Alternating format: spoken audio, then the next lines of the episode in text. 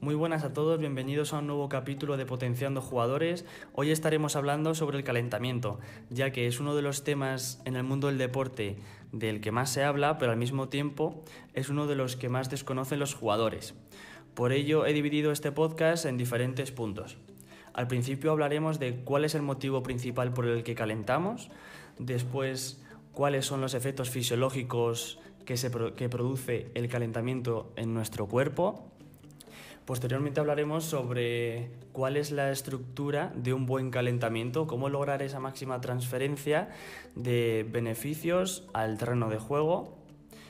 Después, em, cómo el calentamiento puede al mismo tiempo mejorar el rendimiento y disminuir el riesgo de lesiones. Y por último, haré un resumen con los conceptos clave que quiero que os llevéis a casa y pongáis en práctica lo antes posible en vuestros entrenamientos. Venga, empezamos.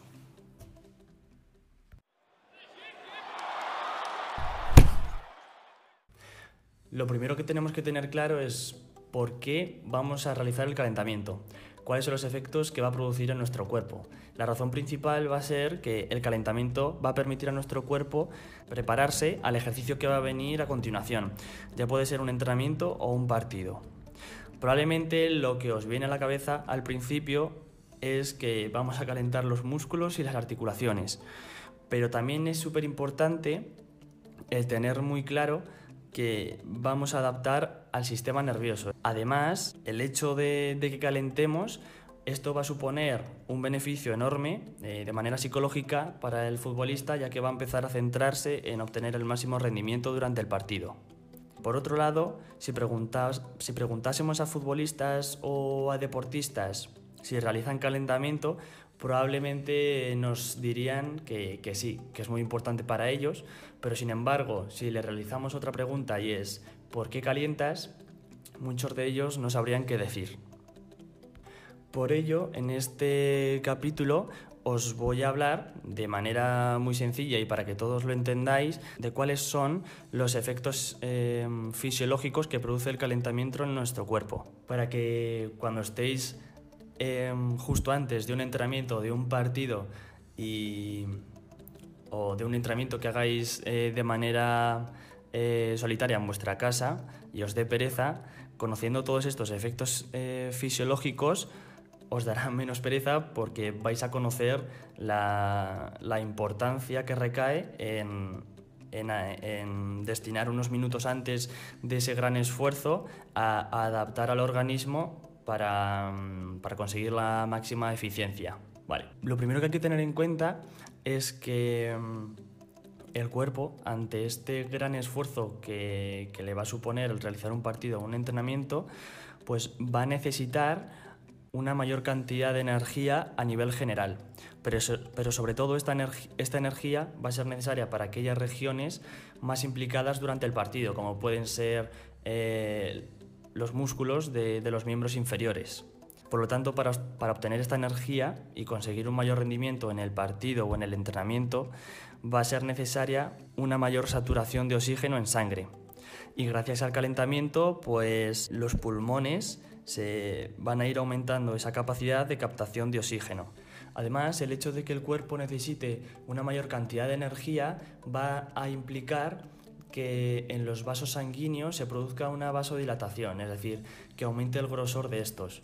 ¿Por qué? Porque eh, van a aumentar, va a aumentar la cantidad de, sustancias que, van a ser transportadas en él, como pueden ser eh, nutrientes, mm, oxígeno, eh, hormonas. Entonces, para que la presión dentro del vaso, como consecuencia de un aumento de la cantidad de sustancias, no aumente, lo que sucede a nivel fisiológico es que el tamaño del, vaso sanguíneo pues, se engrosa.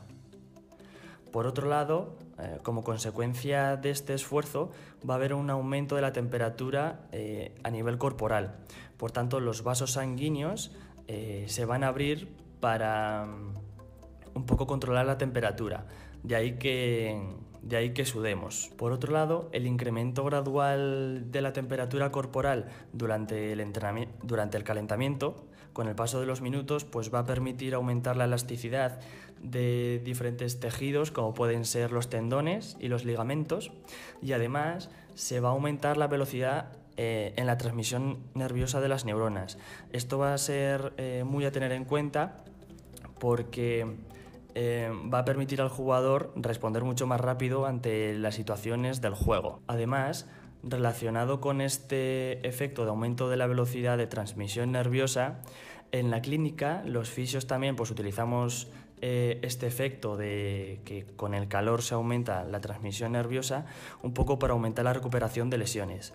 Un ejemplo de esto pues sería en, una rotura muscular, una vez que ha pasado la fase inflamatoria, pues aplicar este efecto térmico eh, en el músculo para, para disminuir el tiempo de recuperación.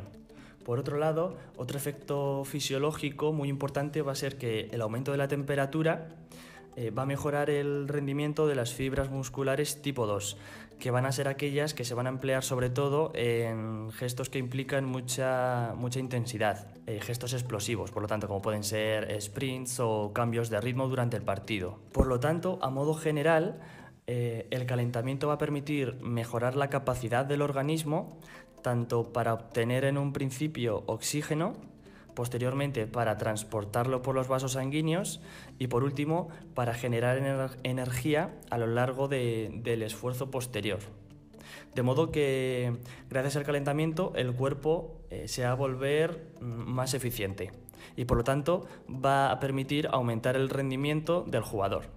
Todos estos efectos fisiológicos de los que os he estado hablando, eh, para que se produzcan, eh, va a ser muy importante el hecho de que aumente la temperatura poco a poco. Esto se conseguirá eh, con el calentamiento, con el aumento progresivo de la intensidad durante este. Pero no siempre a mayor temperatura el jugador va a obtener un mayor rendimiento, ya que, bueno, dos ejemplos que pueden un poco corroborar esto es, por ejemplo, el que si el jugador realiza muchos sprints em, repetidos, esto lo que va a provocar es que haya una fatiga excesiva y un aumento de la temperatura a nivel cerebral que lo que va a hacer es empeorar la potencia muscular y por tanto el, rendimiento estaría cayendo. Y por ejemplo, um, otro, otro ejemplo u otro caso van a ser aquellos partidos que se disputan, por ejemplo, en países en los que la temperatura sea excesivamente alta. Entonces, lo que ocurre aquí es que eh, muchos de vosotros, al ser jugadores, probablemente lo hayáis experimentado alguna vez eh, que incluso antes de salir al, terreno de juego sentís como demasiado cansados. De modo que, bueno, esto también estaría disminuyendo en gran medida em, el rendimiento. Por lo tanto, hay que tener en cuenta que el aumento de la temperatura corporal es muy importante y que se consigue a raíz de un buen calentamiento, pero no siempre a mayor temperatura vamos a obtener un mayor rendimiento. Dejando un poco de lado los efectos fisiológicos que produce el calentamiento a nivel del organismo, eh, vamos ahora a centrarnos en la pregunta de qué elementos son los más importantes o los que no deben faltar para realizar un adecuado calentamiento y conseguir la máxima transferencia al entrenamiento o al partido. Eh, pues la mayoría de vosotros seguro que, ya sabíais eh, el, porqué porqué del calentamiento. Es decir, preparar sobre todo, como, como ya os he dicho, al organismo para el esfuerzo posterior. Pero sin embargo, eh, no conocéis cómo planificar a modo general un buen calentamiento y cuáles son las claves para beneficiaros lo máximo posible de, este. entonces, lo primero que hay que tener en cuenta es que el fútbol es un deporte acíclico, por tanto, eh, bueno, se van a mezclar tanto acciones de alta intensidad como pueden ser sprints, cambios de, dirección o de ritmo, eh, y acciones a baja intensidad, como pueden ser pues que eh, en un repliegue, es decir, en en una carrera suave para ocupar un espacio eh, en, el campo. Entonces, como en el fútbol hay una combinación de estos dos tipos de acciones a alta y a baja intensidad, en el calentamiento, por lo tanto, vamos a ir mezclando también estas dos. Vamos a combinar acciones de baja intensidad, que van a ocupar sobre todo la primera parte del calentamiento, y luego acciones de alta intensidad, que, que, bueno, que van a ocupar un poco el espacio del calentamiento al final de este. Por lo tanto, ¿Cómo se puede estructurar un calentamiento para un entrenamiento partido de fútbol de manera adecuada? Pues yo os lo he dividido en, tres apartados. El primero de ellos pues, sería el realizar una acción o, un ejercicio aeróbico de baja intensidad. Dependiendo del deporte, pues habría que adaptar este, este eh, ejercicio o actividad de baja intensidad. Eh, en el fútbol, pues una acción que puede ser incluida perfectamente va a ser la carrera suave, porque gracias a ella lo que vamos a estar haciendo es aumentar el ritmo cardíaco y también eh, la temperatura corporal. De modo que también hay que tener en cuenta que a más bajas temperaturas del lugar donde se juegue, mayor intensidad deberemos aplicar durante, durante todo el calentamiento. Por otro lado, después del ejercicio suave o aeróbico, mm, vamos a incorporar ejercicios de movilidad dinámicos. ¿Con qué objetivo? Pues sobre todo de trabajar los últimos grados de movimiento de diferentes articulaciones, ya que pues en, acciones del partido pues estos últimos grados sí que pueden ser necesarios para el jugador y si antes del partido pues los hemos trabajado, probablemente el jugador llegue a hacer esa acción eh, mucho mejor. ¿Cuáles son algunas de estas acciones que pueden involucrar eh, mayores grados de movimiento? Pues pueden ser el que eh, el jugador caiga al suelo, se levante rápido y salga sprintando para llegar el primero al balón, o dar un salto vertical, recepcionar al suelo y hacer un sprint hacia un lado, o intentar controlar un balón a gran altura eh, tras un pase largo de un compañero. Eh, posiblemente pues el jugador que vaya a recepcionar el balón tenga que hacer una flexión máxima de cadera, es decir, elevar mucho la pierna. Entonces, si no tenemos una buena movilidad de cadera ahí, estarían sufriendo, por ejemplo, en este último caso, los isquiotibiales y, y bueno, eh, en cierto modo pues estaremos disminuyendo también la probabilidad de, lesión. Por lo tanto, trabajaremos la movilidad de manera dinámica eh, de regiones como pueden ser la, espalda, la cadera, la rodilla, el tobillo, para mejorar el rendimiento y disminuir ese riesgo de lesión. Por otro lado, al final del calentamiento eh, realizaremos ejercicios específicos del fútbol. En este bloque sobre todo vamos a incorporar ejercicios en los que el jugador pues trabaje eh, aspectos como el equilibrio, la agilidad, la potencia, la velocidad o la fuerza. Y bueno, como el propio nombre indica, eh, no tendrá que realizar los mismos ejercicios un futbolista que un jugador de voleibol, por ejemplo. Ya que bueno, el futbolista pues, debe incorporar eh, pases largos, cambios de ritmo y dirección, saltos, saltos con salidas, choques o cargas con compañeros. Eh, y, por otro lado, el jugador de voleibol pues tendría, que hacer ejercicios como saques, bloqueos, recepciones de balón. Por lo que en este bloque, este bloque va a ser el que va a ser determinante para lograr la máxima transferencia al partido o al entrenamiento. Ya que si, si, vas a si vas a practicar fútbol, tienes que realizar gestos específicos del deporte. Porque si, bueno, al fin y al cabo tú estás trabajando ejercicios Em, de, otro, de otro deporte, al fin y al cabo, mm, cuando vayas a realizar en el terreno de juego otras, otras acciones totalmente diferentes a las que has calentado, pues em, aunque sí que estaremos aumentando la temperatura a nivel corporal y se produzcan efectos a nivel general, eh, no conseguiremos eh, el máximo rendimiento del jugador. Otra cuestión a tener muy en cuenta y que seguramente la hayáis pensado es cuánto tiempo debe pasar desde que terminamos el calentamiento hasta que se inicia el partido de fútbol. Pues bueno, eh, algunos estudios como los de Chiu o Requena pues proponen que un buen intervalo eh, puede ser alrededor de unos 5 o 18 minutos, dependiendo de, la intensidad, de la duración del estímulo, es decir, del calentamiento, o las características individuales del jugador. Una vez que ya sabemos cómo planificar eh, nuestro calentamiento, vamos a pasar al punto de cómo el calentamiento va a ser capaz de mejorar nuestro rendimiento y cómo vamos a conseguir esa disminución del riesgo de lesión. Pues bien, eh, muchos de vosotros, cuando hice la, encuesta en Instagram acerca de qué es lo que no debe faltar en un calentamiento, me dijisteis que sobre todo estiramientos estáticos eran súper importantes. Y bueno, la verdad es que eh, con respecto a esto existe muy poca evidencia, muy pocos artículos que digan que un programa de calentamiento únicamente basado en, en estiramientos estáticos vaya a reducir el riesgo de lesión del futbolista. Incluso existen algunos que concluyen en que pueden reducir la capacidad de fuerza y velocidad de la actividad eh, posterior, es decir, en el entrenamiento o en el, o en el partido. Por ello, no deberemos, no deberemos de centrar nuestro calentamiento en simplemente estirar de manera estática, sino sobre todo en trabajar nuestra capacidad física, eh, como pueden ser eh, aspectos de, fuerza, resistencia, agilidad, equilibrio, control motor, eh, adaptando los ejercicios a, nuestro, bueno, a, los gestos deportivos del, fútbol.